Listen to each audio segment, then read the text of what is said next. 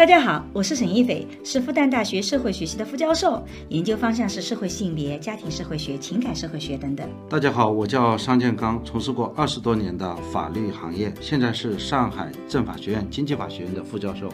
我和商老师会一起主持这档由新事项光之来处出品的播客，从男女不同的视角跟大家聊聊这个时代的亲密关系、婚姻、家庭、社会性别相关的热点事件，同时也会穿插一些我们夫妻的轻松聊天。嗯，大家请记得哦，这是一个闲聊性的节目。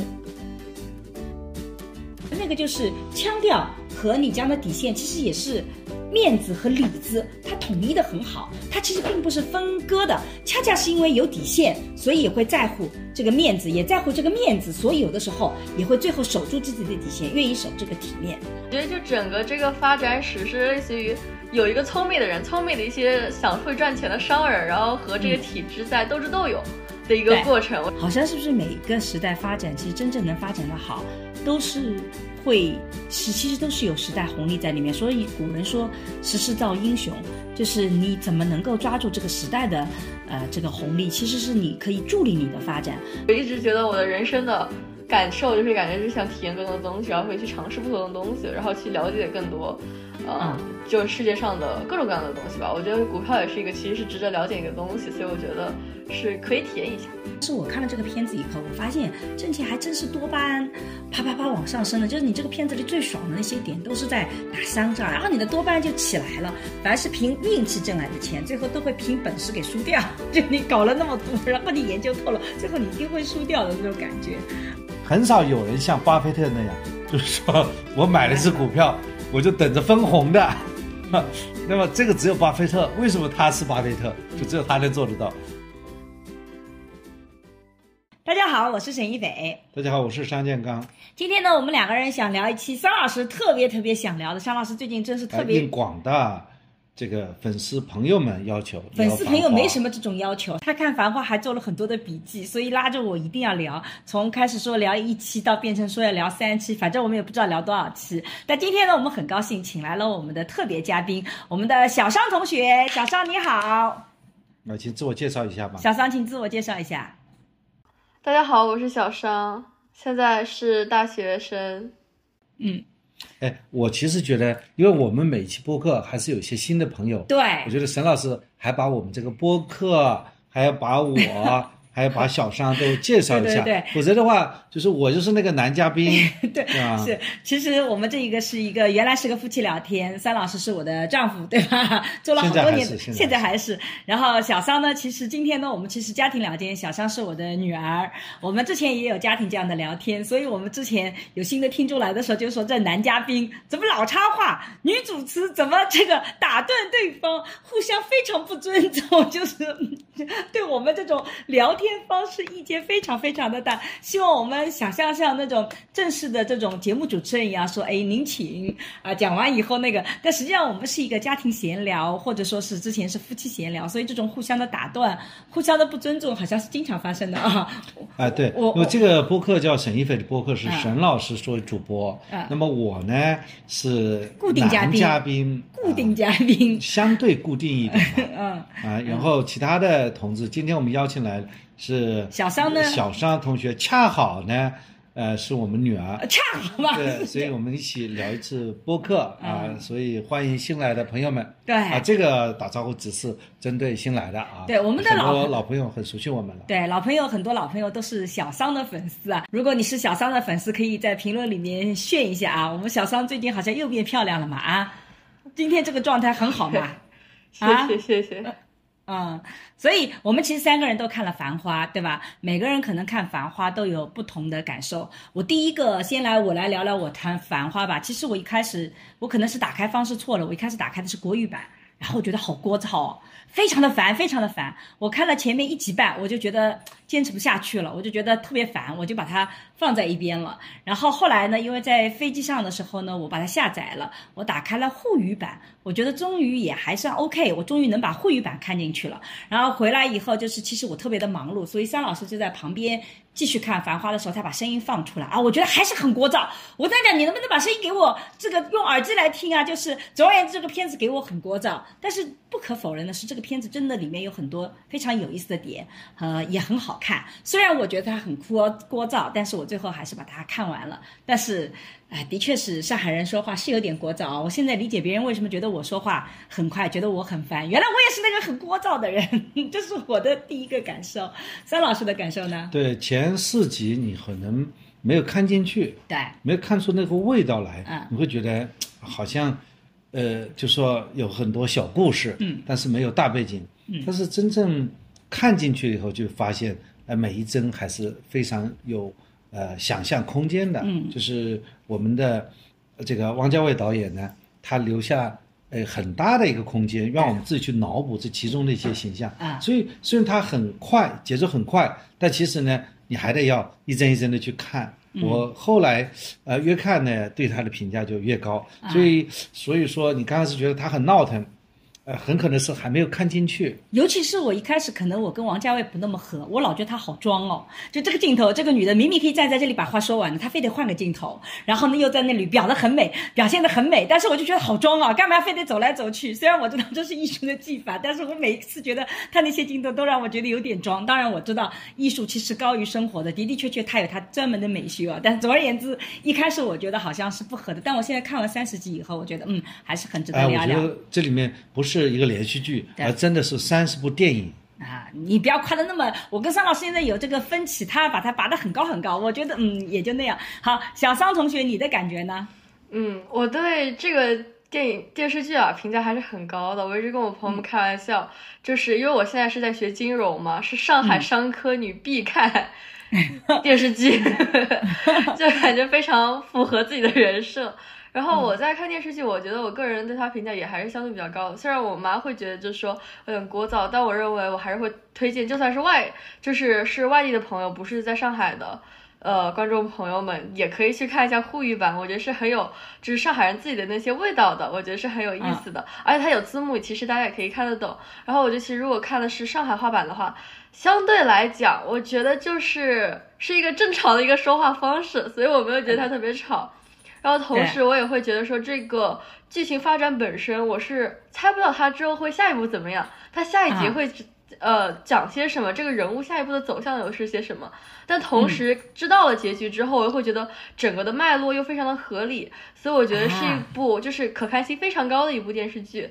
然后同时，它也一直在讲一些，我觉得是从宝总看到整个的一个上海的发展史吧。所以说，我觉得让我对当时那个年代也有更多的了解，跟我心目中的老上海，听外婆和妈妈讲他们之前的拼音博的老上海，我觉得也还是很相像的。所以说，然后再包括再再到更细节的一点，比如说一些镜头语言，我觉得就让我感觉很有氛围，很有腔调。我觉得那些其实很做作的一些镜头，都会让我觉得，哎，这不就是所谓的腔调嘛？王总一开始就要搞那个腔调，就是那些镜头拍的才能给你感觉到那个。哎，就是这种感觉，做生意人那种特别精明的那种感觉，但也有可能有点装。所以我觉得我对这部片子 overall 评价，我觉得是非常值得一看的。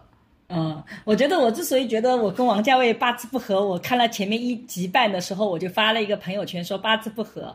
呃，之所以有这个评语，是因为我之前看了张国荣的一期采访，张国荣就说在拍王家卫。电影的时候，王家卫真的是疯狂的很啊，就是被对每一个镜头都是精益求精的。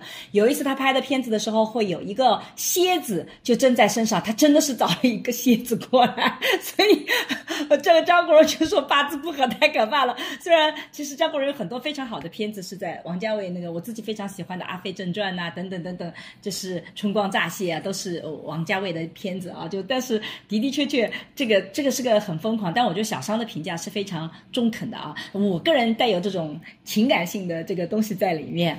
嗯，刚才那个小张说这个片子很有腔调。嗯，呃，我其实也有相同的感觉啊。啊，因为这个片子，如果我们用关一个呃关键词或若干关键词来形容这个片子，或者形容这片子里面的人物，那么腔调就是这部片子里面我想去总结一个关键词。那么腔调其实上海人讲都是要讲。有腔调嘛？有腔势嘛？肯定腔势老祖啊，对吧？就是腔势很足。嗯，就是说，比方说你这个保总要做生意，你要有腔调啊，就是要要包装一下自己。你要在和平饭店，在高档的饭饭店，然后呢，你要西装要穿的挺光，对吧？那你不能用一次性打火机，你可能还要要一个比较好的打火机。嗯，你不能用这个呃比较简单的圆珠笔，你还得要用一个好的这个水笔，对吧？就是说所谓叫包装吧。所以我们呃上腔调腔调上海话的一个概念，噱头。噱头。对，那么我们我们这是一个人物有腔调。第二呢，我就觉得这个里面每一个人都是。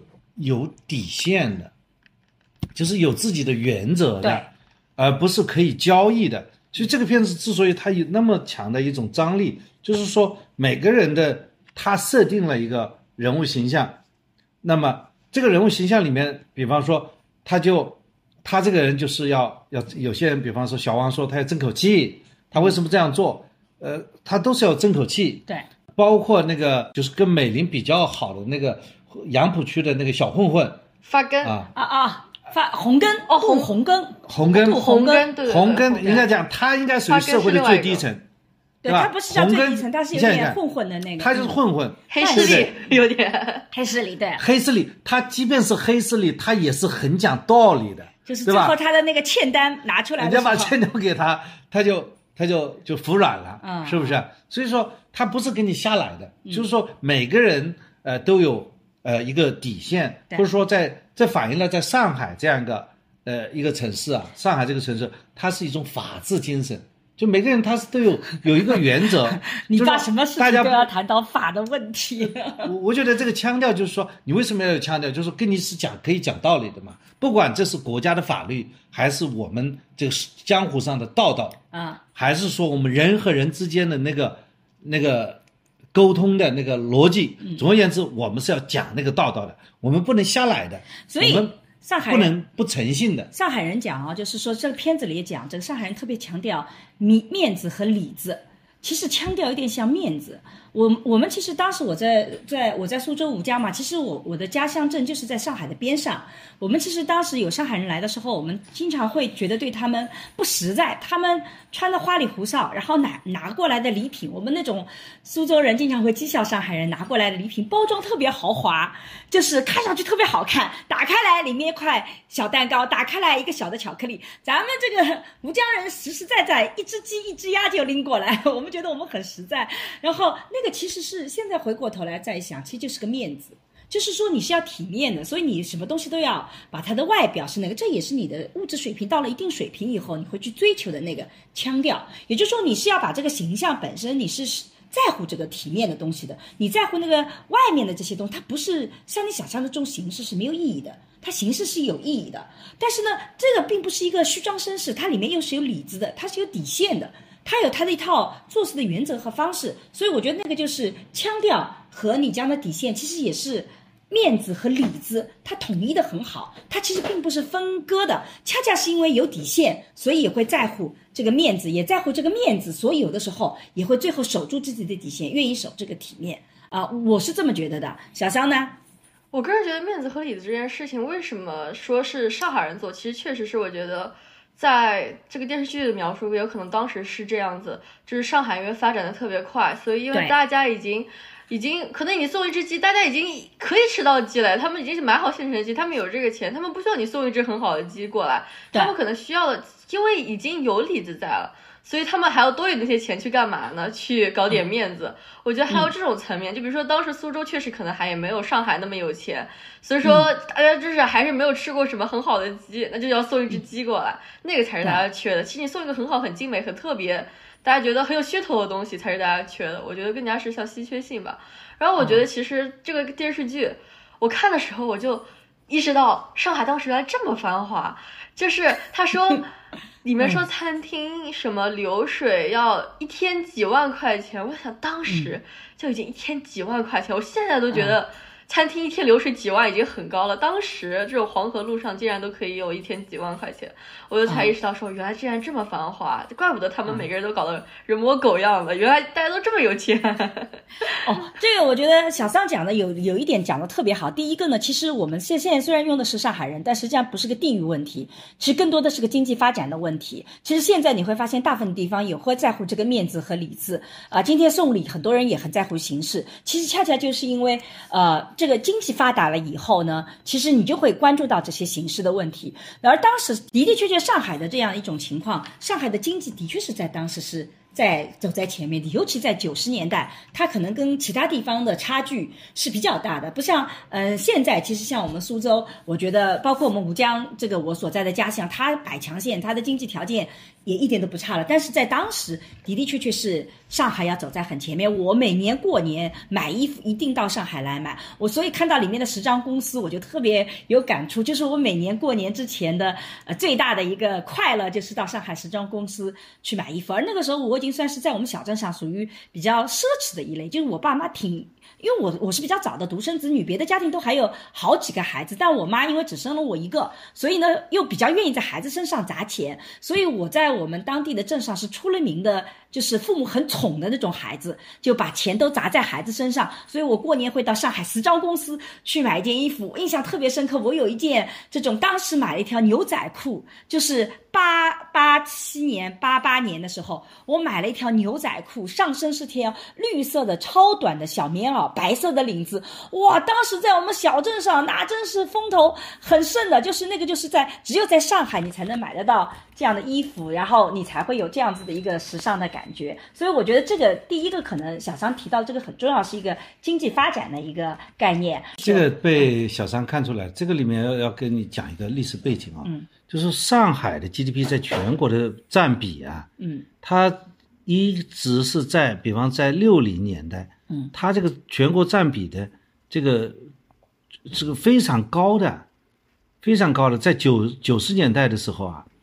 这个整个 GDP 占比，它是在中国是中上海是在整个全国是排名，呃，曾经是很很靠前的。在五六十年代，上海其实占全国的 GDP 是最最高的，然后后面就是全国都发展起来，相对往下走，但总体来讲，这个一直是保持在百分之四五这样子吧，对吧？这个比如说一九七八年的时候，中国 GDP 是上海是断层式领先的，但是现在。八十九十年代其实已经改变很多了，哦，然后还有一点我觉得很重要的就是刚刚讲到黄河路这个小商，其实黄河路当时我跟你爸九十年代我们在上海，黄河路是我们不太能消费得起的地方，对吧？我们就在杨浦区这个小饭店里吃吃黄河路，这当我们在我们的那那个时候是属于比较高消费的，我们那个时候还吃不起的啊。现在还有黄河路吗？有啊有啊，但现在就在我们家旁边嘛。我怎么从来没去过？在人民广场旁边。我们家人民广场多少公里？好三点三公里。算了，你不跟你对吧？这种，那很大概念是的，对对对。你在生活在上海，那不都在你旁边吗？真是的，好好意思这么说。黄河路是很近的，就在人民广场旁边。下次我们带你去黄河路吧。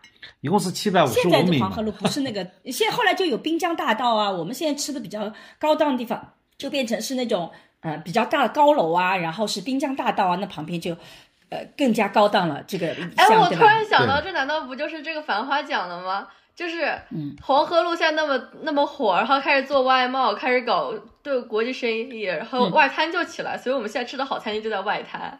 对，我们就是那个。你要知道，一九七八年呢，就上海的这个财政收入占到全国总收入的六分之一啊。嗯。位于全国各个省市的第一名，就是不但是第一名，是遥遥领先啊！对，我们当年就觉得能够拥有上海的东西，那是非常骄傲的九十年代。嗯，啊，这些东西，呃，就是上海在整个，特别是在这个，呃，七八七六年以后啊，就是它的轻工业在全国是排名第一，遥遥领先的。就是上海的这个品牌，呃，就是实际上就是名牌，就是能够站得住脚。上海名牌，所以，呃，就是你浙江的产品，你只有到上海南京路上了摆一摆，嗯，才能够成为好的品牌。就这里面有个三洋牌，有这么一个有有这么一个背景，就是说你浙江你的生产基地在浙江，甚至在广东，这里面也讲了生产基地，但是呢，你这个品牌你只有摆在上海，你才成为一个。品牌的概念，我们还是繁回到《繁花》吧。这个呃，小桑在看这个片子的时候，呃，这个为什么觉得这是商业必看？你觉得这里面有很多的知识吗？哦，倒是我就是觉得很符合，就是很少。他首先很少看到这种沪语片，感觉好像在小时候还会看多很多那种纯上海话的片子，然后我记得也会看阿德阿庆这种小剧场，但不知道为什么，好像越长大发现这种纯沪语的。题材就会拍的越来越少，所以我觉得《繁花》刚才我说是全沪语的时候，我还震惊了一下，我说啊，真的是全沪语吗？所以我觉得就是是一个很特别的吧。然后发现他正好还是在讲，比如他就是他其实很多最后有一支线就是讲，首先是讲股票上交所，然后搞那个呃股票认购证，然后再讲到什么外贸，其实这些都是跟就是金融息息相关的。然后是讲整个金融行业是怎么在。中国在上海，比如上首深上交所，他也提到深交所开的时候怎么样？怎么金融一开始在上海，呃，在中国是怎么起来的？一开始遇到了些什么问题？比如说一开始完全没有对做空的任何的，就是类似于 right right 对制度，然后发现这个问题之后是，然后上交所是怎么一步步去修复这个问题的？然后又遇到什么别的问题？我觉得就整个这个发展史是类似于。有一个聪明的人，聪明的一些想会赚钱的商人，然后和这个体制在斗智斗勇的一个过程，我觉得非常有意思。啊，我讲到那个沪语的时候，我就觉得特别有意思，因为它里面有一句，我觉得上海人和我们其实，因为我们苏州江，我们吴江的话跟他很像，他刚有啥讲的不啦？这这这个简直就是我从就到上海，我一直听到这句话的，就是，但是你在普通话里其实。反正瞎讲有什么好讲的？他就没有那种味道。但你如果在日常生活中，你就经常那个。还有一个 杠。这个说人脑子不好，就说，呃，脑子被枪打过了，就是脑子被枪打过了。你知道，我进大学的时候，我就听到我的大学的老师有其中的一位老师，他就每一次说这些人很蠢的时候，他不会说这个人很蠢，然后他就说了，这个人脑子被一枪打过，或者这个人被脑子打枪，脑子被打爆了，就那种，他用枪术来形容这个人的愚蠢程度。脑子被打了几枪？对，脑子被打过几枪了，然后说脑子被枪打过好几轮了。估计他这个 就是他用那种数量级来形容这个人有多蠢。我就当时这个，其实你放在普通话里没有这个语境，但你放在这个上海话里，你就能理解他为什么这么去讲。所以这个沪语是非常有意思的。但是其实有一个大的问题，就是现在上海本身讲上海话的人也少了。比如说像像小尚，其实能讲一些我们当地的方言，对吧？但是其实很多像你这个年纪的很多的孩子，可能不太会讲当地的方言，这个也是一个现在的一个问题啊。对，我觉得我对我觉得其实《繁花》这个片子还有很大的意义，就是因为我周围的，虽然我现在就是在美国读书嘛，但是我的圈子我发现玩着玩着发现就大还是大家上海人跟上海人一起玩，然后我就发现我们看完《繁花》之后，首先我我和另外我一个好朋友就疯狂给我们周围的人安利《繁花》，看完之后大家又开始渐渐的在 pick up 自己的上海话，我就觉得很有意思。他我觉得就是。这样一部热播的一个沪语片，让我们这种在上海长大的小朋友重新有了想要再学沪语，然后再把这个语言去重新想去把它练起来。我觉得是个还是还有这样更深层次语言上的一个意义，我觉得也很有意思。然后我觉得对于外地的朋友，其实上海话确实在渐渐的走下坡路。我觉得不妨在上海话彻底消失之前，外地的朋友可以去了解一下。上海话原来是这样子的，我觉得他的上海话不能说是最标准吧。比如说，我记得他有一句话，他说一模一样。其实上海话我记得应该不是说是一模一样，应该说是一丝一样，一丝一样的，对吧？这个其实更加标准，它不见得说是最标准的上海话，但我觉得很多用法还是算比较地道的。哦，我觉得还是比较地道的，尤其是不仅仅是上海的方言，我希望全国各地都能够保护好自己的方言，因为我就觉得每个方言都有它自己的特点，然后也会跟人的风格有很大的一表表现嘛。就是说，比如说像像我所在的苏州的地区，我们的话相对就就软，所以很多的当地就会说，您听苏州人吵架。不愿听这个呃宁波人这个聊天，就是说宁波的话比较硬一点点。当然，这个宁波打个引号啊，就是你可以换成任何一个地方，凡是我们不喜欢的地方，我们就用 这个词去替代它。然后我就那个时候我有一个呃高中的时候有个体育老师一米八，长得人高马大，然后呢看上去很威武，但是他是苏州人，然后他就希望我们站好，比如说我们普通话就说你给我立正，对吧？你很有力量。然后他用苏州话就是你厉害呢，你厉害呢，就是那种。调子，我们就每次都笑晕了，然后就不会有人去觉得啊那么的威严。所以其实每个方言有自己的特点。嗯，我自己是觉得，其实每个地方都应该保护自己的方言，还是很有文化特征的，跟这个地方有关系。对，推广普通话和保留各个地方的。呃，本地方言应该是不矛盾的呀。我们还学好几好几种外语呢，现在对吧？那个你看和平饭店那门房小童还学二十六个外语呢，还学各种方言呢，对吧？对，但是实际上就是说，如果你不去保护他这个呃方言的话，他慢慢就消失了。对，那小朋友他这个就不没地方学，嗯，那么实际上是在平时的工作场合呢也没地方用。嗯，你现在我们在工作场合那。不能说，呃，沪语的呀。你上课你必须要用普通话。那是因为我们面对的这个学生是很多样化的，这是为了学生的公平。如果你嗯说方言的话，你很可能跟自己本地的学生交流的时候，外地学生会感觉到排斥感，就是我听不懂你们讲什么嘛。这是另外一个问题，公平。但你私底下家庭里面也可以，但我们家其实不太讲方言，其实很重要的原因其实是因为你爸爸，因为呃，如果我们早期的时候全部讲方言，我怕他有。排斥感，所以我们家其实是讲普通话比较多。现在连外婆外公，你会发现他们在上海就习惯于讲普通话，比较就是，就算我们之间聊天，他也用普通话，是吧？我还是会讲苏州话吧，是你不说。哎，我我已经少说了，这是我的问题。是我的问题啊 啊！小三和外婆两个人都是说苏州话的，所以小三还讲到另外一个问题，就是这个体制和商这个市场经济之间，的确，因为我们是就是市场经济，有的时候是走在前面，然后机制随时灵活的调整和修改，这个历史其实是还真的非常有意思的啊。对，这个片子其实也是回顾了这个改革开放啊啊，早期的时候讲了一个很大的道理，为什么就是说这个经济发展的那么好？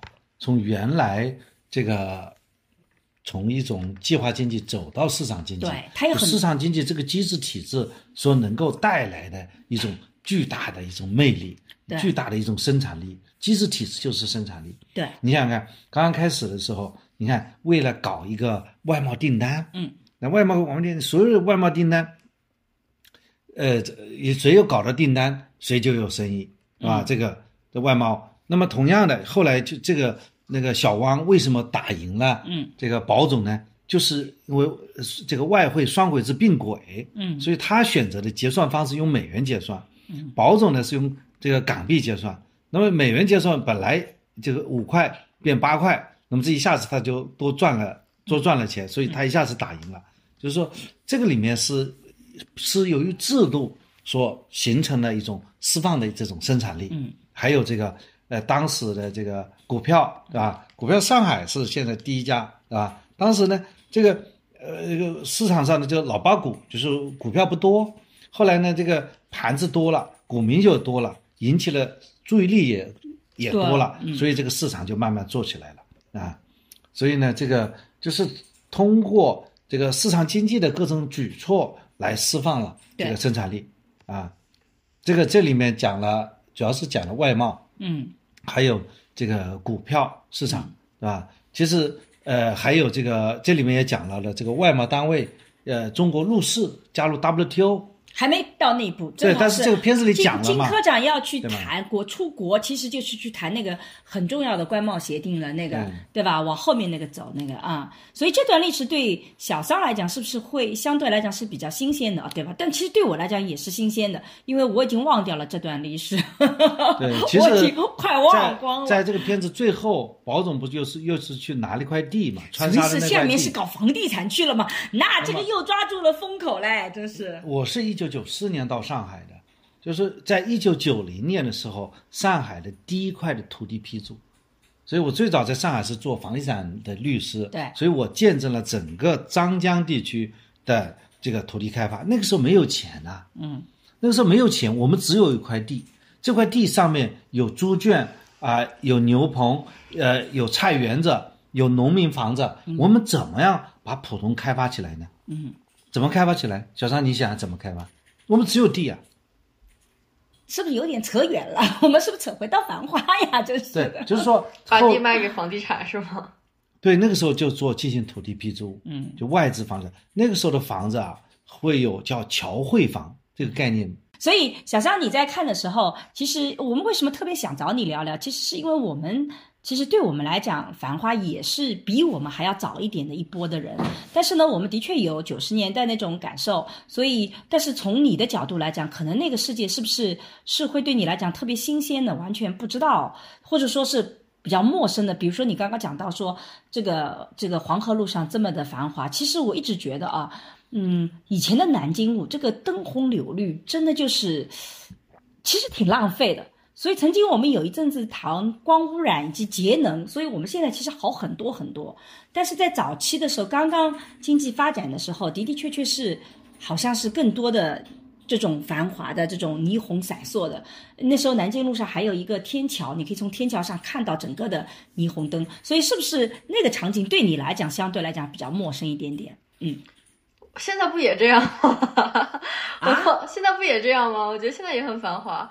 我觉得其实我看当时那个时代，最大的一个感受就是我发现，当时真的有很多很多时代红利。比如说宝总起家就是买那个股票认购证，他买完之后开始翻了大几倍，然后呢他又开始外贸刚刚有展露风脚。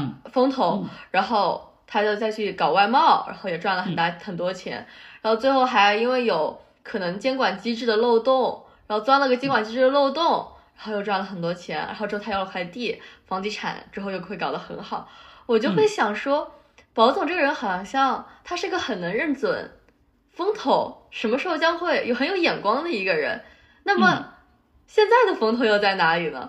这是我当时边看我会边想的一个东西。我觉得宝总是一个非常吃时代红利的人，很多时候其实这红代时代红利有的时候。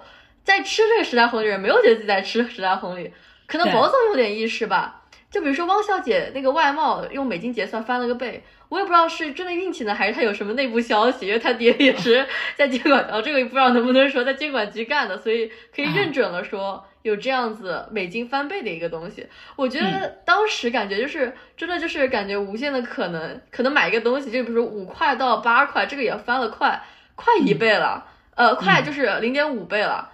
那么，那么现在的时代红利会是在哪里呢？我就觉得我会就会想这些东西，我是觉得比较有意思的。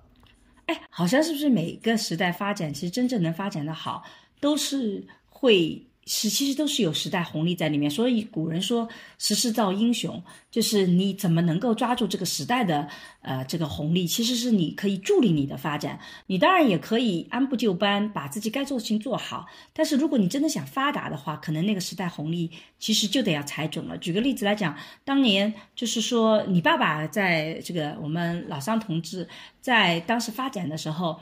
嗯，他他当时稍微有点积蓄，因为我们已经结婚了，所以我们第一步事情是买房。我们零二年买房，那那那个时候的这个房子是不是那还我记得比较便宜？但你的朋友是买了个车，就是当时就是说我们是买了房子，然后那个朋友他其实买了车子。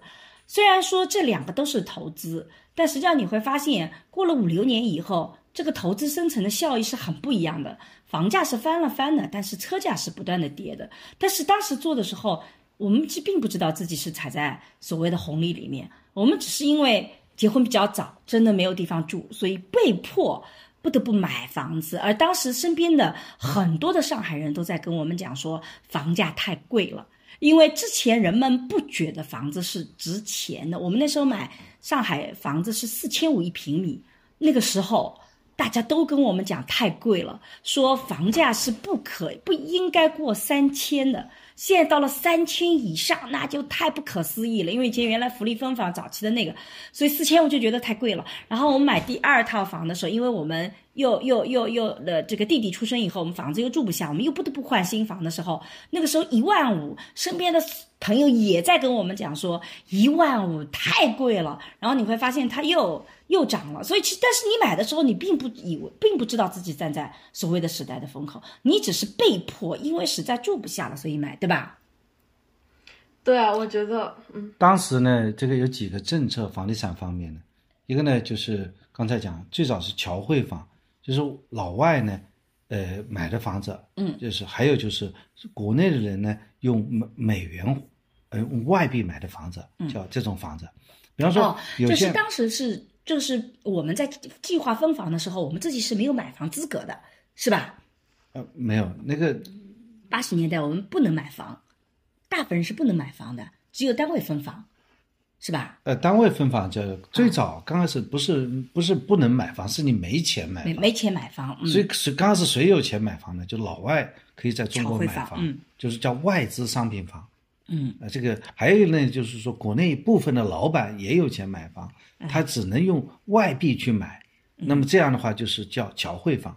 那么刚开始呢，就是上海还有一个。就是你买房子可以给户口的，嗯，哦，叫蓝印户口，嗯啊，在上海买房还是要给户口。后来呢，呃，还有就是买房可以退税的，嗯，啊，只要付百分之二十首付款，然后可以贷款百分之八十，啊，然后那个百百分之每个每年的这个这个交的这个呃就是利息啊，就是你每年付的那些利息，你你当年交的税。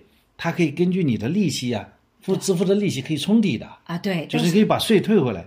所以我是享受到买房退税这个政策的。对，所以第一套房子，这个一共是这个四十五万，对，花了多少钱买下来？花了九万块人民币就把它买下来了，就只要付百分之二十就行了。然后付了这个九万块钱的人民币呢，这个每年付的这个利息啊，就是贷款贷了这个三十六万嘛，三十六万付的利息和。自己交的那个税呢，还可以退回来，还退了不少税。对，因为我们当时比较穷，所以我们贷款贷了二十年，每个每个月还，每个月还，对吧？那那个时候，其实如果知道是时时代红利，因为那个时候我其实本身看上了三房两厅同一个楼盘的，就是有一个三房两厅，我特别喜欢那套房，但是呢，他要增加。三万块钱的首付，好像其实那时候我们的家里人，就大阿姨他们是很愿意借钱给我们的，跟我们说借给我们。但是你爸爸就说了，你又借别人的钱，又每个月还贷，这是我们觉得就压力特别特别的大，所以我们最后还是买了两房。所以当时的决策是，就是说如果买三房两厅的话，总价是五十四万。对。那么我们现在买的是两房两厅，总价是四十五万。对。中间差九万块钱。嗯。那么这个九万块钱人民币呢？就我们是就就是没有能力去付的，嗯，所以我们手上只有首付款只有九万块人民币，所以就买了这个四十五万的这个两房两厅的房子，嗯，啊，当时呢是就说，换句话说是买房用贷款去买房，这很多人是不接受的。我刚才因为小张讲什么是新观念、新制度，这是个新制度，使用按揭去买房，当时是一个新的创制，对。啊，所以我们很多朋友，比方说我们的上海朋友，他们家里是有钱的，嗯，所以他买房子他是一次性付款的。哦，对，很多朋友是一次性付款的。你小时候一起玩的好多，对，嗯，我就觉得，所以我们选择百分之二十付款概念。对，我们用买不二手付款属于创新的，对吧？还有比我们更创新了，我们有一个朋友，他一次性买了两套房子，嗯，而且做了两项贷款。就买了两套房子，用用最小的钱就敲中更多的房子，用百分之二十付了贷款。我们觉得不可思议，万一你还不出怎么办？对，或者说做了一辈子房奴，对吧？现在想想都是挺傻帽的行为。有更胆子大的是买了一套房子以后还会抵押，抵押了以后再买新的房子，就是然后他就不断的还按揭，然后他房子在出租，他就那个他只要这个现金流没有死掉，他就可以不断的那个。所以为什么那个时候有好多人？用比较少的钱就买了比较多的房子，啊，就像这个，呃，这个我们有朋友，他有这个手头上有十几套房子，其实他们家庭就是因为本身也比较有钱。然后后面又涉及到动拆迁，你就会发现这个就是一个时代很好的一个那个你羡慕他是因为动拆迁碰到一个好的政策，嗯，我还碰到一个朋友，他当时呢就在张江这个公司里面上班，嗯，就房地产开发公司上班，因为那个房都很便宜，都两千块钱，所以他就买了很多套，嗯，没有他每个月还按揭啊，他是最紧张的，嗯，为什么？他只要当月他们公司发利息、发工资的时候晚了一天发，他就急死了。他在发工资，他就到了财务室为什么发工资，他要去 还还还贷款。嗯，就是说他当当时我们都不看好浦东，就是说您要浦浦西一张床一张床，不要浦东一一套房，不要浦东一套房啊是。他就在那边买了那个，就是我们因为当时都觉得浦西房价也贵，浦东特别特别便宜。所以那个时候，所以你看，保总他拿了川沙那个地方，那当时那个川沙那个真的，所以保总是非常先进的。你看，我们当时买房子，我们都买在浦西啊，我们买在市中心，零二零三零三年了，嗯。然后在这个过程中间，你会发现，这个的的确确时代，就是当你踩在时代红利的时候，其实你也是不知道时代红利的。你你，而且时代红利它就是有风险的，因为我觉得这部片子比较真实的就告诉你，就是有风险的。不是也有很多人。就是做这个爆仓了吗？嗯，也就是有这里面有三个人，就是炒股票都，保总也差一点平仓啊，差一点死翘翘啊。第一个人就是那个就是蔡老板，一开始也出问题。蔡老板他是就跳跳楼了吗？哦不，那是叫发根，发根那个是发根，发根的发根，对吧？他就是就是用杠杆，股市用杠杆。现在只要股市用杠杆，期货用杠杆，这些都是。包括现在就出现了现在的叫所谓对冲基金吧，嗯，叫 H fund 嘛，对吧？这个就是最早的对冲基金嘛，嗯，啊，那个这个后来那个呃那个叫什么？那个强总对吧？嗯，操纵股票也被抓进去了，嗯嗯，主要是强总没干好，公司把他给抓进去，就是啊，所以小张看完以后觉得这个会想炒股嘛？因为其实我是一直。反正我是不炒股的。我为什么不炒股？就是我年轻的时候，你爸爸挣了点钱以后，其实我也尝试过炒股，全没了。然后我发现啊，全没了，没有全没了。就是我发现我炒股的心态是这样的：如果挣了一点钱，比如说我就想拿出来，我也不太抛，就是说我看着它涨，然后呢，就但是呢，它也不能给我带来很多的快乐。但如果它亏了，我就会很心疼，很心疼，我就会特别的生气。然后我就发现我这个人输不起。其实这个片子里讲到说，很多时候炒股你是真正搞这个，你要输得起嘛。我就发现我是输第一课，对，你要输得起。对，我就发现我输不起，我一输心态就很不好。所以我这么多年来不碰股票，就是因为我发现我的心态不好。我输了以后，我影响我好几天的心情。但真的赢了呢，我也没有那么的。快乐，所以我就算了。所以小尚同学，你看完以后想要炒股吗？想要试试看那个吗？我们也愿意支持啊。我们觉得这个尝试还是很重要的啊。你可能心理素质会比妈妈好一点点啊。我其实里面也说了，炒股真的想要赚大钱，肯定还是搞点 insider trading。然后你，我觉得就是只有真的 insider trading 才可以赚钱。它本来是件违法的一件事情。如果你真的是只是。凭运气去炒股，那我觉得其实大家就放平心态，不会在股票上，股票顶多就是一个理财的一个小侧面的一个，就是 side work，就是，就可能只是一个平时干的额外的活，大家不会是成为一个可以真的就是发大财的一个地方。所以我觉得我是以这种心态，我会说，哦，那我如果说，其实我我一直觉得我的人生的感受就是感觉是想体验更多的东西，然后会去尝试不同的东西，然后去了解更多。嗯，就世界上的各种各样的东西吧。我觉得股票也是一个，其实是值得了解一个东西，所以我觉得是可以体验一下的。但是是抱着那种试试看的心态，没有想着要想要给他赚，就是发财在这上面，我觉得是不太实际的想法。三观很正，我觉得我放心了。呃，这个可以拨一笔钱。因为你刚才讲的这个 inside trading 啊，内幕交易啊。现在这个随着监管的力度越来越强，你刚开始最早是没有监管，对吧？所以呢，他们搞所谓叫拖拉机账户，拖拉这个拖拉机账，实际上是它是同一个指令，对，发给用不同的账户就看不出来，对，是用一个账户来集中竞价交易的。还有就是这个呃，就是高抛低收低吸，嗯。啊，就说我筹码很多，嗯，我筹码很多，我一挂牌。那么就把这个股价这个打上去，嗯，或者打下来，就是我可以操纵股价，然后呢，让那些所谓叫这个股市当中就有一个叫这个这个乌合之众嘛，嗯嗯。让这个大部分的散户小散们，嗯。啊，就是跟风，嗯。啊，小散我一我一挂牌，一买买了一点点，把股价影响股价，因为盘子也小，嗯，那么大概小散跟进，跟进的时候我又把盘盘子筹码抛给他，嗯，然后呢，到了当天收盘的时候呢，因为我是因为所有的股市就 T 加一模式嘛，嗯，T 加一模式，但是我昨天买的股票我今天可以抛，对，我今天买的股票，我是今天不能抛。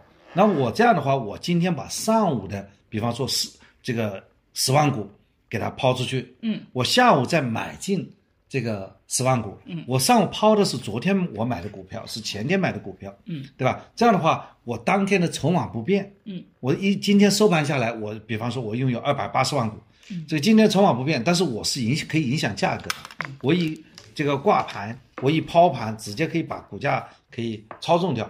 这种情况下呢，现在这个当时是监管不严，现在这个都会被监管下来。那么现在这个中国证监会的一个监管的策略，就是说通过大数据这个判断，比方说有一个庄家、一个大户有一个小的股票啊，叫内幕交易，就是你在他交易之前三天，你你跟他同频交易，嗯，或者说他交易完成之后，后面的这个四天呢，呃，你你跟他这个做交易，啊，这个大概就是前五后二，反正只要在这段期间你跟他是进行趋同交易的话，都会被这个人工智能把它监管下来。嗯，就是换句话说，现在做内幕交易那死得快的，而且现在我从我们这段时间在就是前段时间我们在研究那个内幕交易的刑事犯罪的那些案例嘛，嗯，很多人做内幕交易被抓出来了，构成刑事犯罪，但还没有赚到钱呢。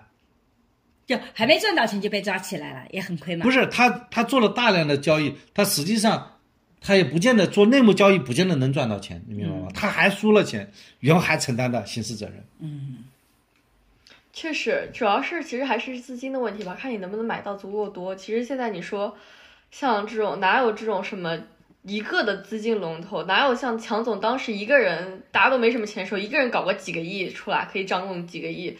现在你现在有一个公司掌握几个亿，别的第二个公司还能搞个几个亿，我觉得已经没有到那种只有一可能有一个人有巨大的资金的时候了，所以就很难再再继续操作这个内部交易。哎，但是我我在看这个片子的时候，我之前其实因为我是一个对挣钱这个事情一直不是那么或者感兴趣，或者说我对这个没有什么感觉的。但是我看了这个片子以后，我发现挣钱还真是多巴胺啪啪啪往上升的，就是你这个片子里最爽的那些点都是在打商仗，然后你的多巴胺就起来了。我就觉得炒股有点像赌博一样，它特别能激发你的。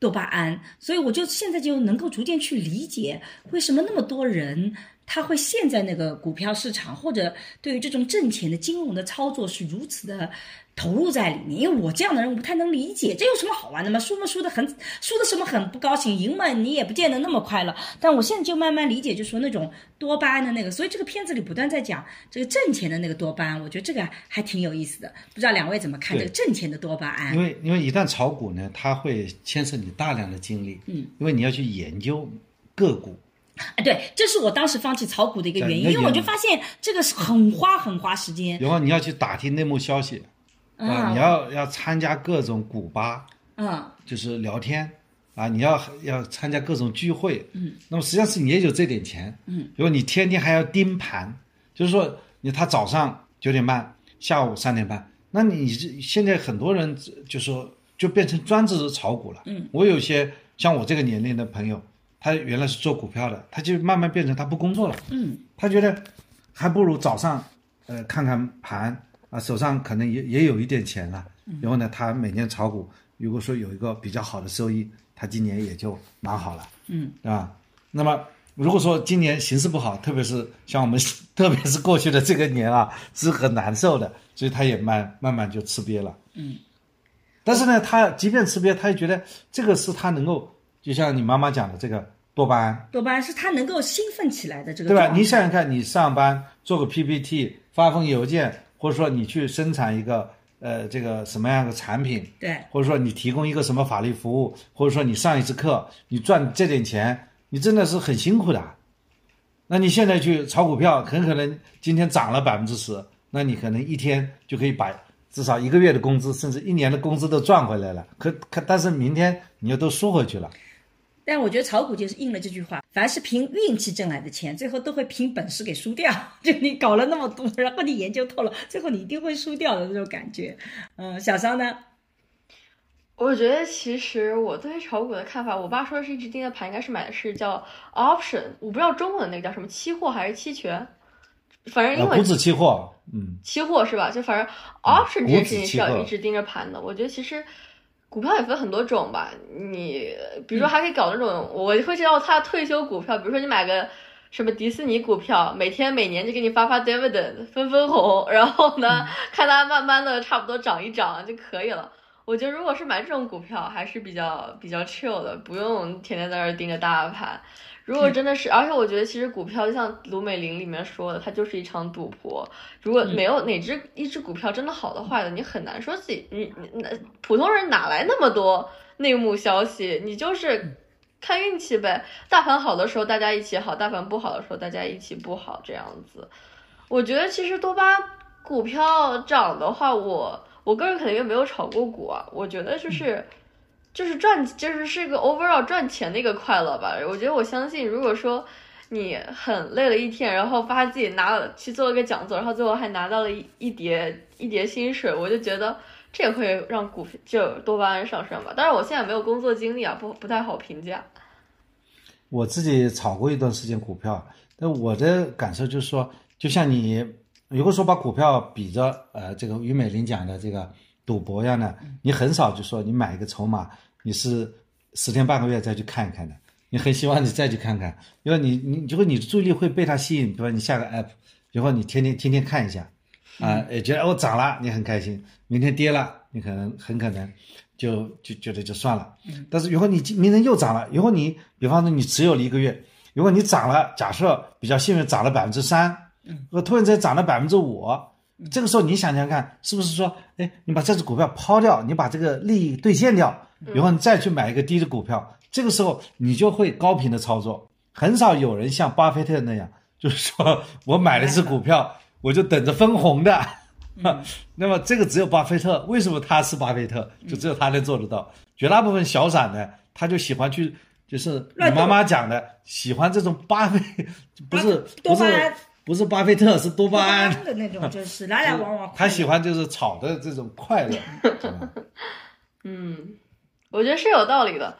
就比如说，如果是我自己选择股票，我肯定会选择是那个 exchange trader fund，我不会选买一只股票。我觉得股票应该每个人可能 perception 不一样吧。炒股票对我来说不是炒股，是买了投资那种感觉。就希望 exchange trade exchange trader fund 可以有个稳定的收入，这样子。我觉得每个人的心态不一样，我不用觉得这是。我不知道，我有的时候觉得对炒股大家有好像有些负面的看法，就觉得股票就是一个赌博，或就可能就是或者说感觉很激进。我我个人看法还是觉得它是一只可以是以一种非常安宁的方式当一种投资来进行的。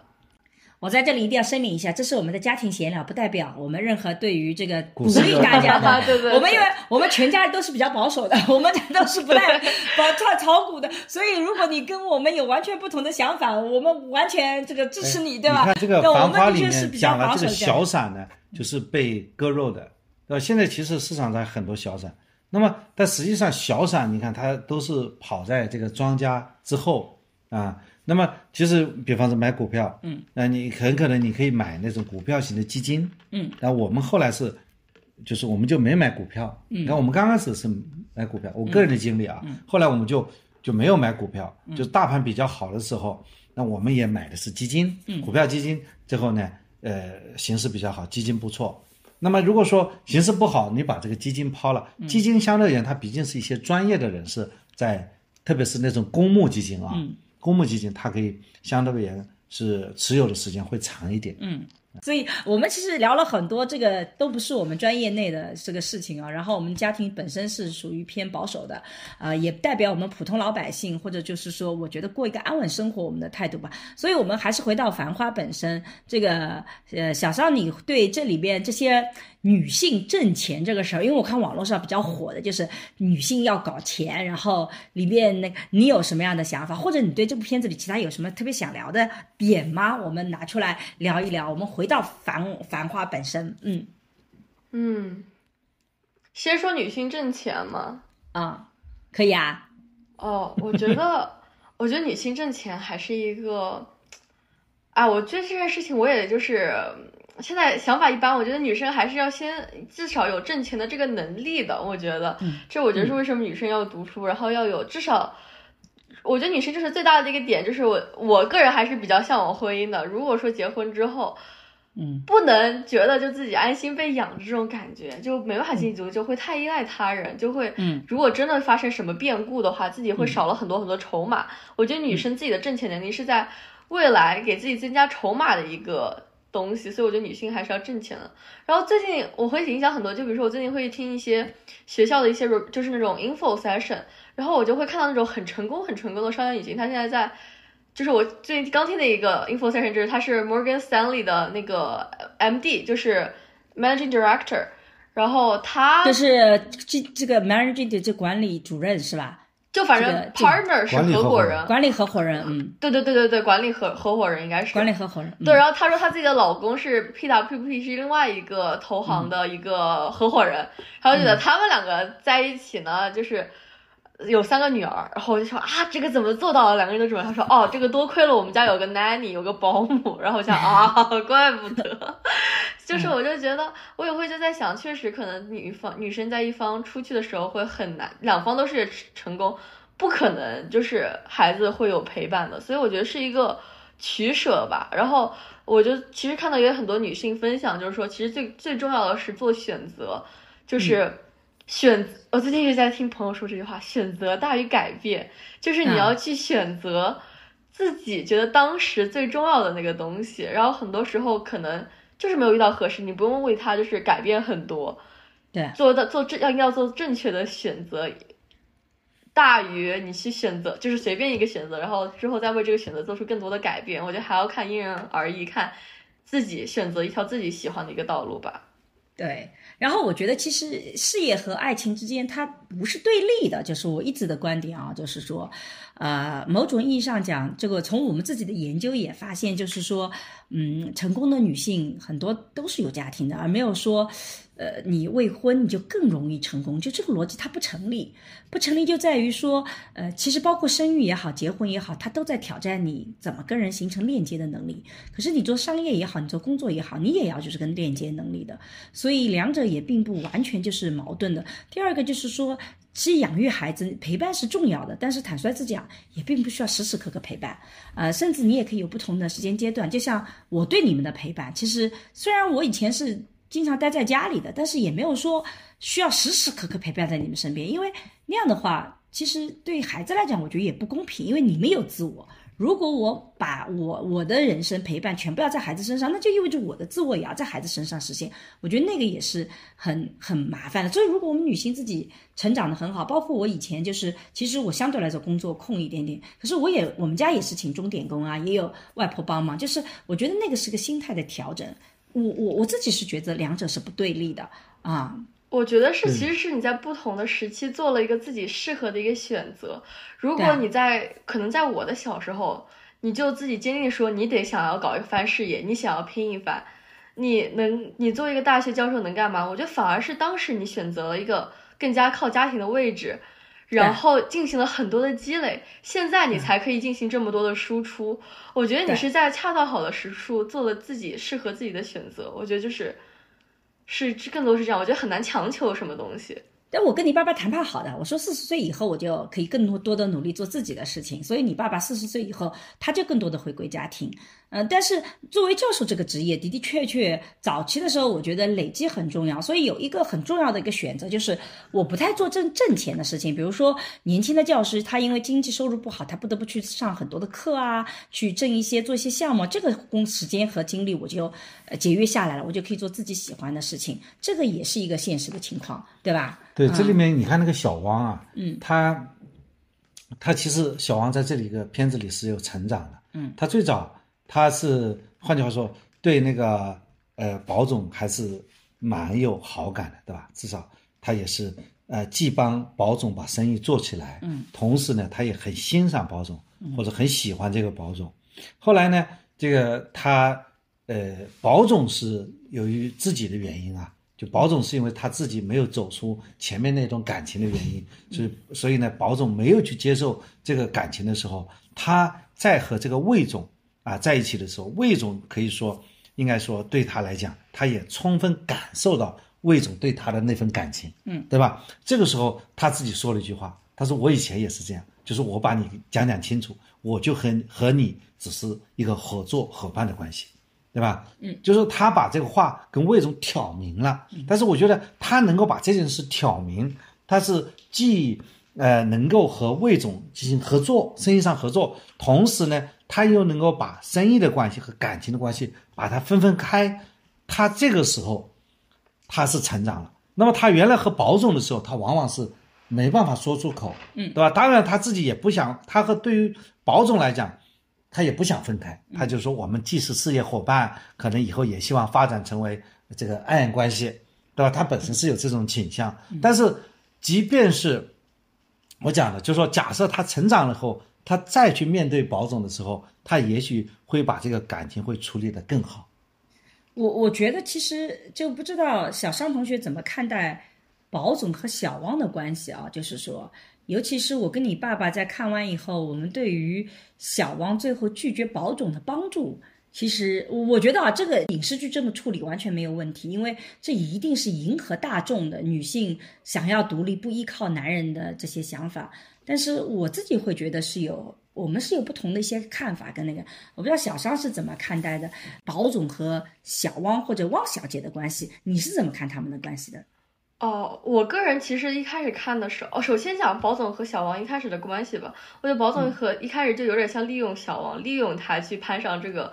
这个外交所这个东西，呃，嗯这种，所以我就觉得可能一开始是有点利用利用吧，然后我就觉得，就或者说职务的关系，职务关系，对，或者就是我觉得其实然后今天两个人，其实我觉得他们是有一点感情的，但我觉得保总是一个，我觉得保总在最后的感情线其实就是那种，他就是一条感情线，我觉得保总是一个非 就是一个努力拼事业的男的，我觉得他也没有那么在意，就是最后的一些东西吧。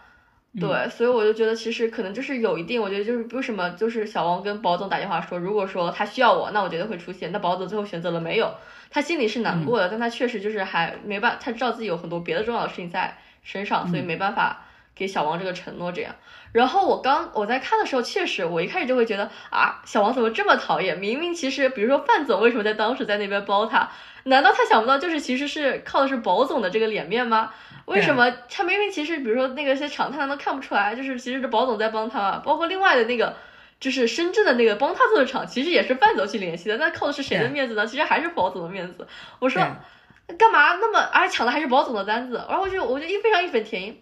但后来其实我想了一下，我觉得这个反而是精妙所在。我反而不觉得他是在迎合大众，而是我是觉得就是因为这么做，小王的这个人设才立住了。小汪从头到尾就是。人设就是一个倔，就说他是一个特别特别倔的一个人，他会自己就是一根筋，同时他没有那种我们观众的一个全知的一个视角，他在当时可能就是一个什么外学校毕业，然后我英语不错，然后在上外的上外的，哦，那还学姐开玩笑，就是毕业，然后他其实也没有那么多的商业的头脑，他没办法一下子。在很拼的时候想到这么多东西，所以我觉得反而就是他这样子一个倔的过程过程，才把小王这么鲜明的一个人设给立住了。嗯，我觉得他其实可能是说女性独立吧，但我觉得对于小王来说，就是一个他就是性格，他就是倔，他就是想争一口气，所以我反而觉得这是精妙所在。哎，我非常同意你的观点，因为小王就是一个很，尤其他在关系里也是这样子的，就是我觉得他跟宝总的关系，你看他在什么时候出现，他的角色他都是说你需要我，我的价值就有了，他从来没有跟宝总说过我需要你，甚至他不能够承认我是需要宝总的，所以他到最后那一刻，其实明明接受宝总的好意，他其实是会有这个。收入上面其实就不会只增八万块钱嘛，对不对？就是说，但那个就证明了我需要你。但是汪小姐的人设，她就是很倔的，就是她永远就说我不要承认我需要你，永远是你需要我。所以我们被宝总和汪小姐的情感线感动的几个点。都在于说是你看这个呃，这个保总出事了，这个汪小姐就冲过来了，说我需要你，对吧？呃，你需要我，我要来拯救你的。然后你有什么事情啊？你们怎么可能欺负保总呢？我要挺身而出的。但是通过反过来，我们心疼汪小姐的几个点，或者笑汪小姐崩溃的几个点，也恰恰是她正发现自己其实是需要这个保总，包括她拒绝保总，她也跟保总说，如果你还需要我。你就来。他如果跟保总讲说，此此刻我非常需要你到我旁边来，我需要你来跟我来说一下。那保总的性格是，如果你需要我，我一定会出现你身边。但是汪小姐的逻辑体系是，给的话是，如果你需要我，那保总就会觉得说，那这个时候我不能因为我需要你去影响你的人生呢，那我不能这么做，对不对？所以他是不要的。但是你看。汪小姐崩溃在哪里呢？就是卢美玲啪啦咔打了保总一句耳光的时候，汪小姐是崩溃的，就是这不应该是你的，因为你又帮助了我，所以你让我又欠你情，所以汪小姐是一个绝对不愿意承认原来我需要别人，我想欠别人情的，这就是汪小姐的倔。那我跟你爸爸就觉得，其实这可能就是年轻的时候的倔。我们作为过来人，我们就会发现，有的时候争一口气，为这个倔。很多时候付出的代价是极其沉重的。到了年龄大了以后，为什么中年人就变成世故了？什么叫世故了？就是你会咽下这口气，你会承认我也是需要别人的。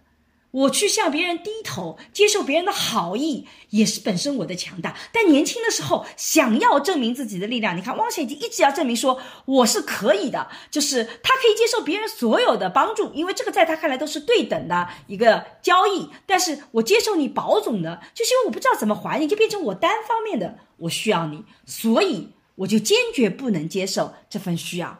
嗯，而这个恰恰是年轻的时候。可能会有的这种一争一口气，我我是这么去理解争一口气的，是吧？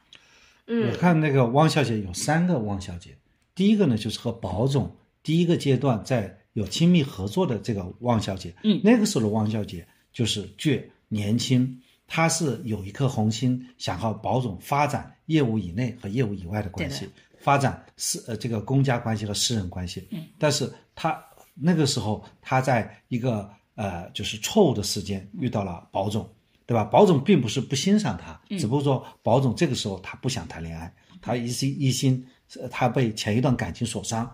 这是第一个阶段的小王。第二个阶段就小王就是那个被他师傅规劝了一下，就是说现在有一个魏总。这个人也不错，就是说，这个师傅其实是对他的劝是非常综合的，也就是说，你要去珍惜身边的那些在乎你的人，嗯，对吧？你不可能只为了心中的那个风景，所以这个时候，他和魏总呢就决定合作做生意了，嗯，即便魏总把他们的那个开业仪式搞得像这个结婚一样，对吧？所以呢，第二个阶段的这个小王，他能够接受魏总和魏总一起做生意。他是第一个成长，但是魏总从来没有任何帮助过，就魏总从来没有在这个片子里体现过他的正面作用。比如说他八十八座明显就是浪费的，然后两张飞机票，保总都已经用各种委转的委委婉的方式把这两张飞机票送过去的时候，他也那个，所以其实，在小汪的逻辑体系里，魏总他依然是他是可以完全不需要魏总的啊。但是这个里面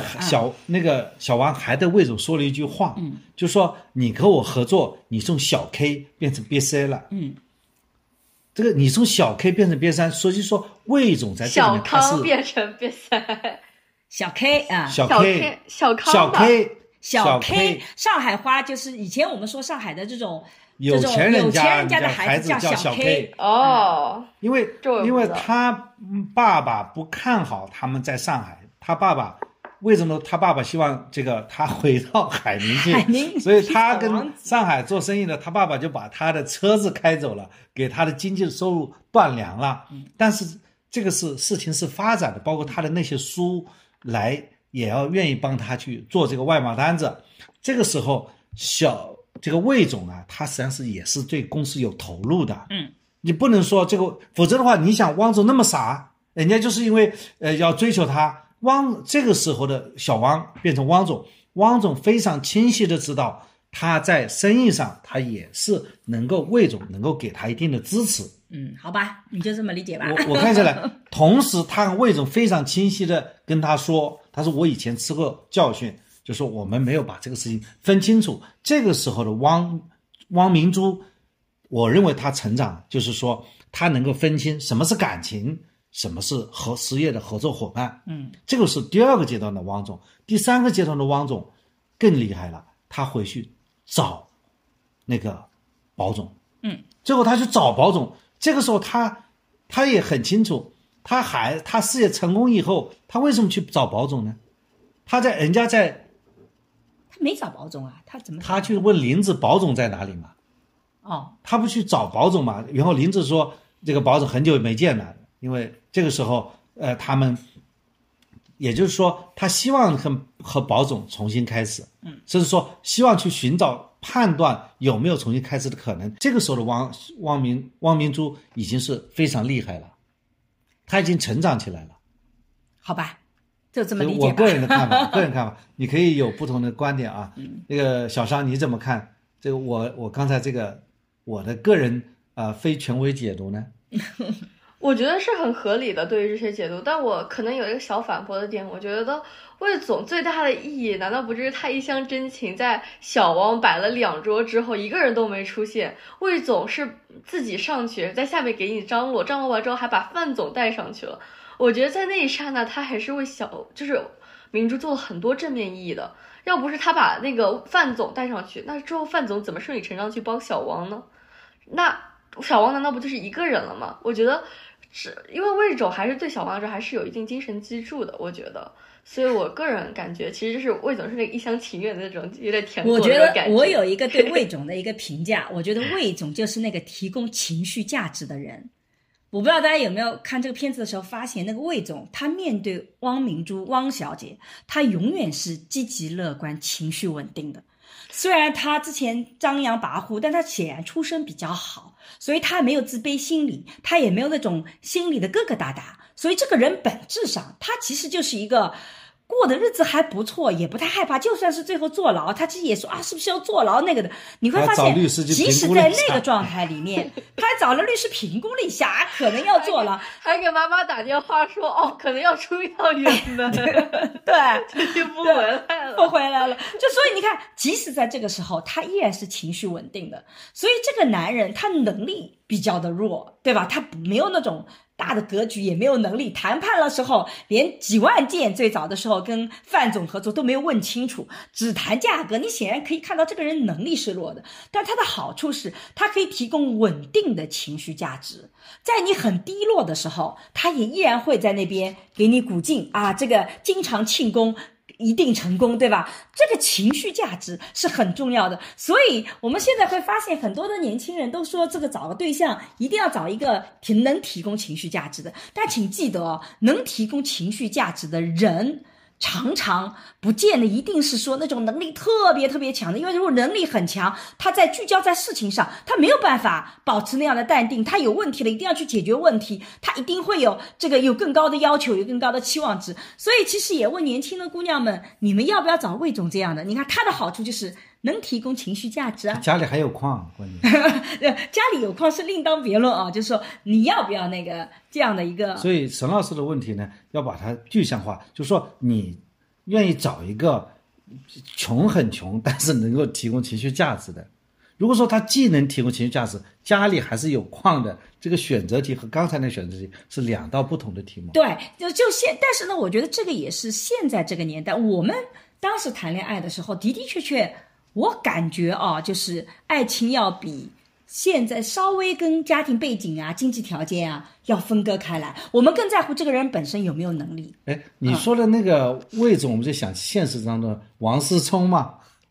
王思聪不见能提供。王思聪有情绪价值吗？不一定有，不一定有啊，而且也不一定那么忠心耿耿啊。你看人家魏总是很忠心耿耿的，王思聪换了多少个女朋友啊？那就是，对吧？所以，而且魏总至少比王思聪要好了。不不不，我觉得这是逻辑体是不一样的。假设我们提到王思聪和魏总，我觉得最根本的是魏总其实是被爱养大的，魏总内心没有窟窿，王思聪是内心有窟窿的。王思聪很多的表现形式，从他找女朋友的这个逻辑体系，他就是内心有窟窿的。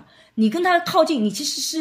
帮他填窟窿去的，魏总没这个窟窿啊。我觉得你把这两个人物比较，你因为王思聪他也是一个公众人物嘛，他其实既不能提供情绪价值，第二呢，他也是缺乏爱的，他反而是需要别人来帮他去弥补的。我我对王思聪不了解，我们就暂且这样子。小三觉得呢？这个我其实我的评价，我觉得我对魏总评价其实肯定稍微可能更加正面一点，因为我觉得其实。导演想拍出来，可能会让大家就一定要有些丑角嘛，一定要有个搞笑的那个人。但我其实觉得魏总是一个聪明的人。比如说，虽然他一开始没有问清楚订单，但他你想，谁能真的想到，就说，哎，宝总跟范总天天合作这个生意，那我也去找范总要一批货，看看到底是什么样子。这种求知欲和这个眼光，我觉得其实是聪明的呀。但是为什么魏总和宝总就有这么大区别呢？其实我觉得是，就像那句话，生于忧患，死于安乐。就是魏总是没有那个 exposure 的，他从小到大就是就是觉得哦，那就做的什么都是好的，爸爸的产业很很好，那我就到我爸爸的产业，肯定不会怎么样子的。比如说 A 先生就是宝总的哥哥，他 A 先生是跳楼跳楼的，因为跳海的。嗯，宝总的其实那段时间肯定也是没有经济来源，该还的钱其实已经帮哥 A 总，就是 A 先生肯定要还掉的钱了嘛。宝总就是因为他就是就是真的已经逼到绝境了，或者是真的就是小喽啰。他才会去找那个亚索，才会去找他帮忙，然后才有这么多的 exposure。先去输了一笔股票钱，现在什么都不懂，然后再开始到慢慢到懂。就是我觉得是真的是要靠经历去磨练的人。所以你说宝总和魏总他们本来有多，就是智商上差有这么多大吧？我不觉得，我只是觉得魏总就是一个富二代。但是他是一个聪明的富二代，而且他是有个，我觉得是有担当的富二代。比如说，他说要坐牢，他说没关系的，我帮你去坐牢，小王，坐牢我帮你。他觉得这就是是有的有担当的富二代啊。我觉得就是，而且。就只是没有那么多精力罢了，所以我对魏总的评价还是比较高的。我觉得，呃，我觉得这个小张的这个观察是非常到位的。就是魏总其实某种意义上讲，他眼光的确很好。如果魏总真的搞定小汪，小汪就是他们家族最最需要的女主人，你说是吧？积极上进是可以把海宁这个皮革城更搞上去的，搞上去的这个一个非常重要的女主人。所以你看，她在莺莺燕舞里面，她就一眼就看上了。小汪，说明他看人眼光是准的，他也是聪明的，他也有很多头脑，但是的的确确他缺乏历练，他没有任何的历练，对吧？那个 exposure 就是他没有历练嘛，他没有经历过那个这些起起伏伏，所以他没有办法长出那个智慧来。嗯，但是呢，他这样的环境里，其实坦率之讲，真要去历练也不容易，就是因为没有那个置之死地而后生的。机会，你看他一遇到问题，叔叔们就出来了。实在不行，我们全部停工，为你准备。他他没有那种，但是我觉得魏总让我比较感动的，他跟小王为什么？我觉得他会去欣赏小王，因为他在底层逻辑里，他跟小王是一样的。魏总也想证明自己。不要靠家族，小汪想证明我不靠保总我也能起来。魏总想证明我不要靠家族我也能起来。他们的底层逻辑有非常相似的地方，这就是为什么魏总很坚定的这个魏红琴站在这个小汪旁边。我觉得这次郑恺演这个魏总演的很好的，就郑恺这次的演技真的是非常非常的好，我还蛮喜欢这个形象，就因为这个形象很容易油腻了，但是郑恺演的。既不油腻，或者说有点搞笑，但没那么让人讨厌。但同时你能看得出他那个底层逻辑，尤其他对这个这些他的叔叔们来的时候，他的那个犹豫一下、迟疑到最后决定，我觉得这个很很符合他的性格。所以我觉得他们的关系里面，小王和魏总是有底层的逻辑在一起的，而恰恰宝总和这个汪小姐他们的底层逻辑其实并没有这个。这样的一致性，就是小汪还处在汪小姐处在想要证明自己啊，我是被需要的。可是宝总已经是非常现实的说，怎么能够利益最大化？最后我只要利益最大化，我就 OK。所以那个底层的那个东西，我觉得其实不一样的。这也就是为什么，其实宝总反倒宝总和李李，你可以看到他们的底层逻辑是一样的。都是经济利益至上，赢才是最重要的。他们两个在精神上有更有共鸣，而汪小姐只是想要证明自己，她没有那么强烈的说我要挣多少钱，我要怎么怎么样那种胜负心没有那么的重，所以这个底层逻辑我觉得是不一样的。对，那个小魏我也是蛮欣赏的啊。哎，小魏，这个小魏他，你看，就是我们我们的小汪要开一个开业的时候，很希望保总来给他撑个场子，保总没有来，给他送了一辆凯迪拉克。他觉得其实是侮辱他的，嗯，他他不拒绝接受。这个时候，这个时候，呃，这个小魏是非常清楚他所追求的这个女孩子是喜欢另外一个男孩子，对。但这个时候他没有表现出一种嫉妒，嗯，他反而是包容，就是说我要把你追回来，这种是这个能力是很是刚才你妈妈讲的，他是不缺爱的，对，他不缺爱。他如果缺爱的话，这种人会很惨。就说哎，我我也那么好，你看那个呃，保总虽然有能力，哪有我们家里有钱呢？对啊，对啊。这个你既然喜他喜欢他，对吧？你你应该喜欢我，或者说你先跟我合作了，就应该喜欢我。对，他他没有做出这样的一种表态，而是说他说今天这个保总不来，呃，就是说是不对的，然后。那个小王还说：“你凭什么说人家不对？”这个时候，小王还护着保总，他说：“他不给你面子就是不对，对啊，他不给我面子我能接受，但是他不应该不给你面子，说明你看看他一下子既把保总批评了，又把小王的马屁拍着了，对吧？所以这个人他其实情绪价值情绪价值是提供的很好，对吧？那为什么他能够提供那么好的情绪价值？就是因为他的成长，就是说这个孩子实际上是属于他的。”我我觉得小魏爸爸教育的还是蛮好。但其实呢，这就是一体两面。你看啊，小魏之所以在能力上比较的弱，他就是因为没有经历过那种生死关头、背水一战，没有磨砺的机会，就没有那个磨砺机会，所以他的自信心跟安全感是爆棚的。但如果你经历过那种曾经生死一旋，你曾经打到低谷，你再要保持那种。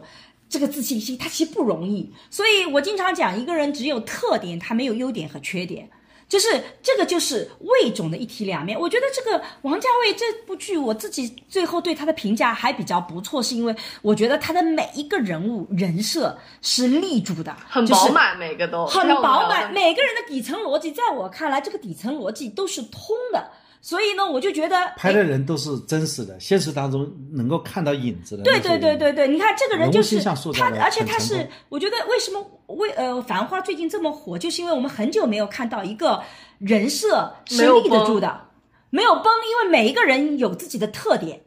他有好的一面，也有坏的一面。每个人就是这个特点的两面性在呈现。宝总也是的。宝总的优点是什么？你看他大权为握，他运筹帷幄，他非常考虑的仔细。但也正是因为他在感情上，他想的太明白了。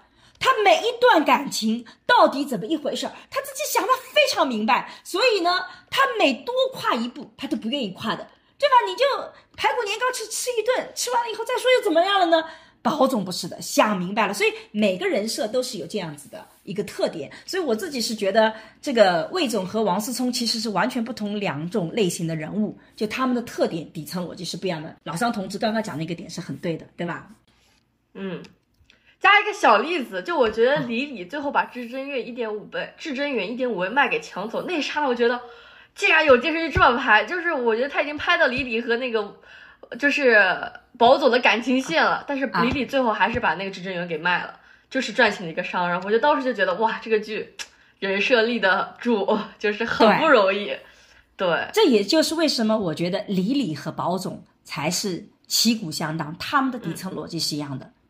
如果保总在当时，保总很可能也是会这么做的。对，利益最大化，利益最大化，经济利益最大化吧。对，你看这个李李。他等于说找两个买家，因为李李他必须要把他的这个酒店脱手，所以其实我们今天因为时间的关系，我们第一期繁花就讲到这里。我们其实第一期繁花的时候，其实首先是回顾了一下背景，然后是讲了宝总和这个呃小汪小汪小汪和呃魏总这样一个感情线的一个线。那么我们觉得今天其实时间的问题，我们就到这里。我不知道大家有没有兴趣听我们以后讲，比如说我们也很想聊宝总和林芝、林芝和强总这条感情线，以及呃宝总和这个李李杜呃这个杜鹃演的叫什么啊？这个啊还有宝总和李李对吧？这几条感情线，甚至我们还想聊聊其他的这种小人物，不知道大家有没有兴趣？有兴趣的话，我们可以做个系列啊。我们也听一下小商的想法，未来想聊哪些有意思的点，我们也一可以一起来聊一聊。所以今天我们可能就到这里。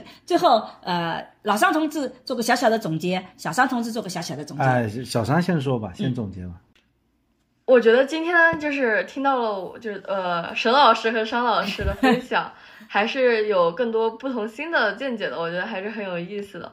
然后我觉得在未来我们可以，我就觉得可以聊聊更多的聊聊每个人物，我们对每个人物的看法，不同关系之间的看法。我觉得我们三个人其实一直视角上都很不一样，可以看看大家是怎么想的。嗯，非常好。对我们今天。呃，这个聊的呢是第一次聊啊，但是我们讲了这个时代的背景啊，也是蜻蜓点水。对，我们也重点讲了一下这个小汪和呃宝总，还有这个小魏这几个人物。嗯。那么我觉得小商这个提了这个点特别好。那么就这里面，因为王家卫导演塑造的每个人物都非常丰满，那我们就对每个人来谈谈我们的看法，就可以下期可以从这个角度来聊一聊。嗯。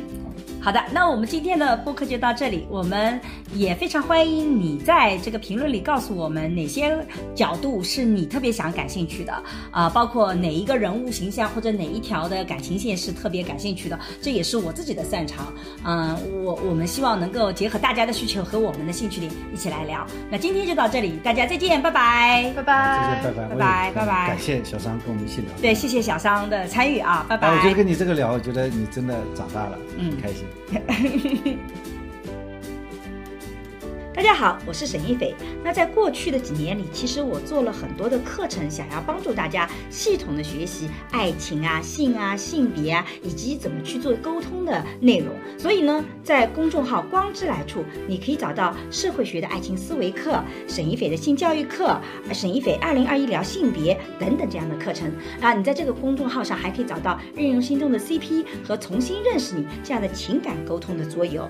哎，我在过去的岁月里，其实特别希望能够通过系统的知识，通过一些实践性的方法，能帮助大家在亲密关系里面成长起来，能帮助大家的自我变得越来越好，生活越来越幸福。那么，如果大家想要了解一些哎有关家庭教育的相关视频和内容呢，可以在视频平台搜索沈一斐和桑建刚，我们一起来聊聊那些育儿难题。好了，今天的播客就到这里，谢谢你的收听，我们下期再见。下期再见。